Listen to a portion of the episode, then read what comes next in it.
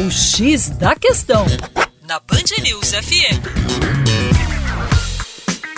Olá, meu caro ouvinte Band News, com vocês, João Marcelo, Geografia Terra Negra, falando sobre esse adolescente em fase de, de crescimento que é a economia chinesa. Uma economia que lidera as estatísticas de crescimento econômico desde 1980.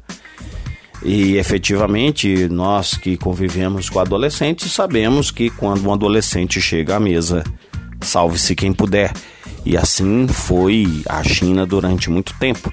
Um consumo intenso de matérias-primas, minerais, energéticas, agrícolas, o que sustentou o crescimento de várias economias primárias exportadoras, como a economia brasileira, por exemplo que exportou toneladas e toneladas de minério de ferro, de soja, entre outras commodities.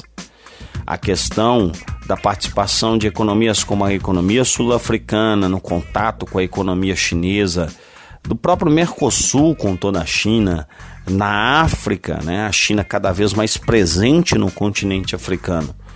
Então, a desaceleração econômica chinesa, ou seja, o adolescente perdeu o apetite, tem levado a uma crise efetivamente estrutural nesse capitalismo globalizado.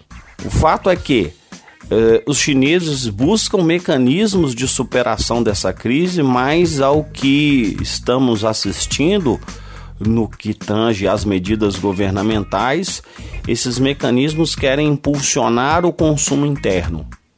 Esse impulsionamento do consumo interno passa pelo aumento da renda per capita do chinês, passa pela melhoria dos padrões de produtividade e principalmente pelo aumento do valor agregado dessa produção.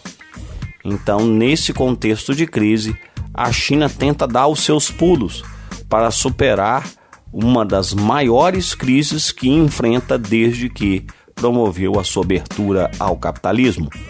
Para mais, acesse aí o nosso site educaçãoforadacaixa.com. Um grande abraço.